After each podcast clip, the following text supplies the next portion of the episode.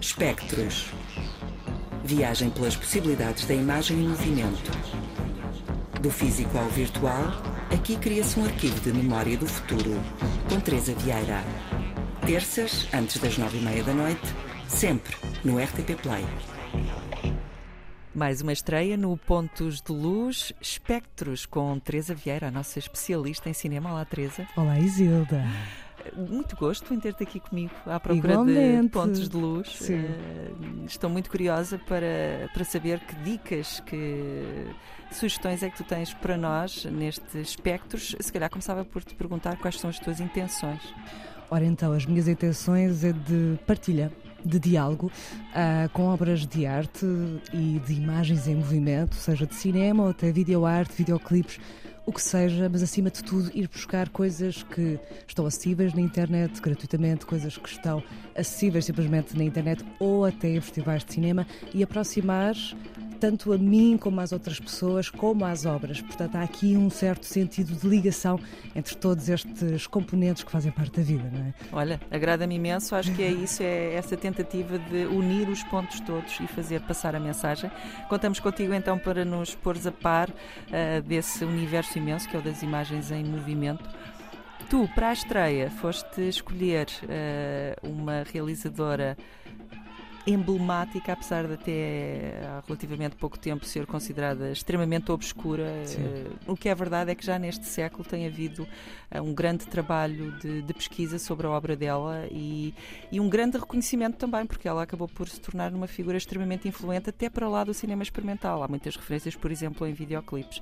Mas, mas passo-te o testemunho, fala-nos então sobre Maya Deren e me explica-nos porque é que a escolheste. Ora então, eu acho que ela é aquele elemento fulcral para iniciar esta nossa aventura em conjunto, no sentido em que é uma realizadora, editora, poeta teórica, ah, é uma mulher em formato multifunções que durante muito tempo esteve esquecida, mas que agora está cada vez mais presente nas páginas da história. E a verdade é que aquilo também que se pretende aqui é isso mesmo, ou seja, trazer ao de cima certas coisas que não sejam tão conhecidas, mas que se calhar poderiam estar ou deveriam estar nesses, nessas páginas que nós criamos da história. E então escolhi Maya Deren como essa figura de transição já, portanto, que passou por este processo e que neste momento já é considerada realmente uma figura emblemática do cinema experimental, do cinema poético também, e que, na verdade, imaginar uma mulher nos anos 40 a fazer tantas coisas como ela fez, por exemplo, é simplesmente é extraordinário. E É contra a corrente, não é? Porque ela posicionava-se eh, contra Hollywood ou em oposição àquilo que era a linguagem dominante do cinema na altura. Sempre Precisamente, defendeu sim. o, o cinema experimental, a arte experimental, sempre foi aventureira. Voltando um pouco atrás eh, àquilo que tu estavas a dizer sobre obras disponíveis na internet, acho que a internet tem tido um papel decisivo na recuperação deste legado de, de Maya Deren, apesar de eu tenho que dizer isto.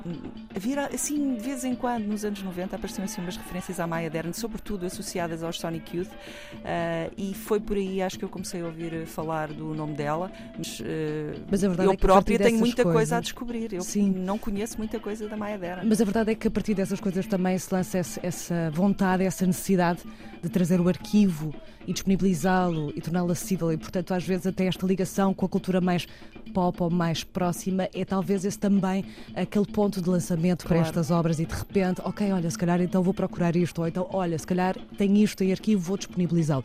E a verdade é, Maya Deren, neste caso, é um grande exemplo para esta rubrica no sentido em que grande parte da sua filmografia está disponível gratuitamente no YouTube. A maior parte dos filmes dela são mudos e aquilo que vemos muito no YouTube também é uma grande variedade de, de pessoas que experimenta criar bandas sonoras para os filmes Para de os Maya Portanto, há várias interpretações possíveis de se tirar, não só através da sua estratégia formal e estética dos filmes, mas também daquilo que as pessoas sentem e que podem ativar, de certa forma, a sua criatividade e construir também um universo com ela.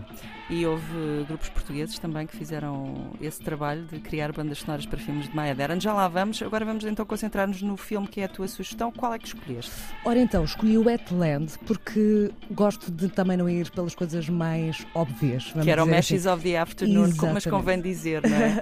Eh, até porque é o filme que tem aquela figura extremamente. Por acaso poderia ser um espectro de cara espelhada, poderíamos dizer. Precisamente, sim, porque ela trabalha muito com esta questão da, da dualidade Uhum. também do indivíduo e essa imagem dela ao espelho, de certa forma com algo à frente dela, mas que nos mostra um bocadinho desse olhar também curioso, meio alucinado também. Eu acho que é uma boa imagem para começarmos a conhecer a Maya Deren, mas na verdade Meshes of the Afternoon é sem dúvida a obra mais emblemática dela, co-realizada com o seu primeiro marido, mas neste caso o Wetland, que foi lançado um ano depois, uh, sinto que poderá ser outro tipo de introdução à sua obra e acho que poderá ser interessante, há que dizer Atland, portanto A-T espaço L-A-N-D, é só pesquisarem no YouTube, o filme está disponível em versão novamente silenciosa ou com música composta por outras pessoas que não, uh, as pessoas que eventualmente foram experimentando para criar banda sonora para este filme.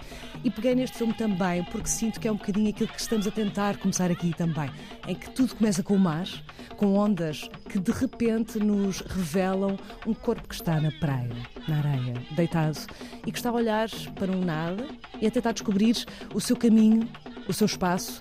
E a verdade é, é que é isso que nós todos tentamos fazer na nossa vida. E seguimos esta personagem num mundo muito, não vou dizer surreal, porque Maya Deren não era surrealista, era muito do universo mágico e de potenciar esse lado mágico do cinema e que sem dúvida que se sente neste filme, esse lado de transição de espaços. Ou seja, começamos nesta praia, passamos para um jantar e Maya Deren está, de repente estamos na praia, de repente estamos numa mesa e ela rasteja até o final e ninguém nota que ela está lá. E ela rasteja até chegar ao pé de um jogo de xadrez em que no início estavam um dos elementos desse jantar a jogar, mas de repente as peças mexem-se sozinhas. E ela está sozinha neste universo. E a partir daí, de repente, já damos por nós, e estamos numa caminhada com um homem que está ao lado dela. Um homem que muda três vezes. Portanto, são quatro homens diferentes. Um deles, John Cage. Muito bem, tem tudo a ver. Não é? E portanto, a partir daí, depois passamos por uma casa e isto é um conjunto de espaços, situações que vão acontecendo e nós vamos entrando numa linearidade dentro desta meio loucura, uh, alucinação ou sonho, acho que é a palavra-chave sonho, em que vamos seguindo para vários espaços em que ela está simplesmente à deriva e que quando parece que ela chega ao ponto fulcral, que é também na praia, com duas mulheres a jogar xadrez, uma cena meio sétimo selo de Ingmar Bergman, mas antes disso, com muitas das pioneiras, realmente, a verdade é que quando sentimos que estamos no ponto fulcral, de repente há uma dissociação e vemos tudo a voltar para trás. Há uma dissociação entre esta personagem e outra personagem que de repente volta atrás por todos os espaços para chegar ao ponto inicial, mas em vez de estar deitada, está a correr. Num gesto de vitória.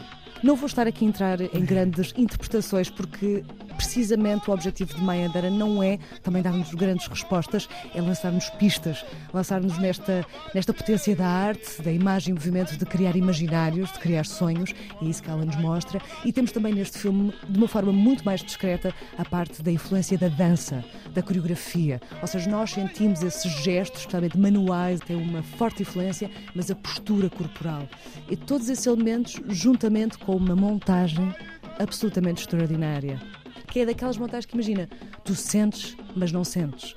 Ou seja, tu sentes que está lá porque de repente tudo muda, mas tu nem sentiste a transição. É tão fluida e tão especial é tudo muito calculado e, portanto, esta ideia de que podes criar universos sem limites através do cálculo, da precisão. Este filme é de, foi lançado em 44, portanto, isto nos anos, nestes anos é absolutamente incrível e eu acho que é uma boa forma de entrarmos um bocadinho neste universo.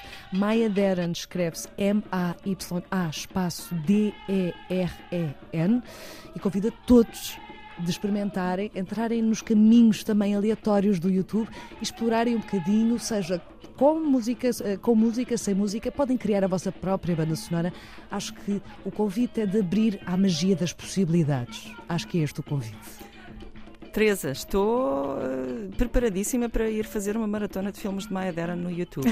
Muito obrigada por esta, esta primeira edição do Espectros. Contamos contigo para mais dicas, para nos revelares outros universos do cinema uh, e também das artes visuais. Uh, só dizer que eu fui buscar uma banda portuguesa que fez uma banda sonora para filme, fez bandas sonoras para vários filmes de Maya Deren em 2008 no Festival Curtas de Vila do Conde. Falo dos Meu Morte, aliás, editaram um CD DVD com essas peças que eles criaram como banda sonora. É o que vamos ouvir a seguir. Durante a conversa, o que estivemos a ouvir, esta batucada toda, é também de um filme de Maya Deren que, no fundo, acaba por ser uma recolha etnográfica sobre voodoo haitiano. Chama-se Voices of Haiti. Teresa, conto contigo para a semana. Para a semana. Até já.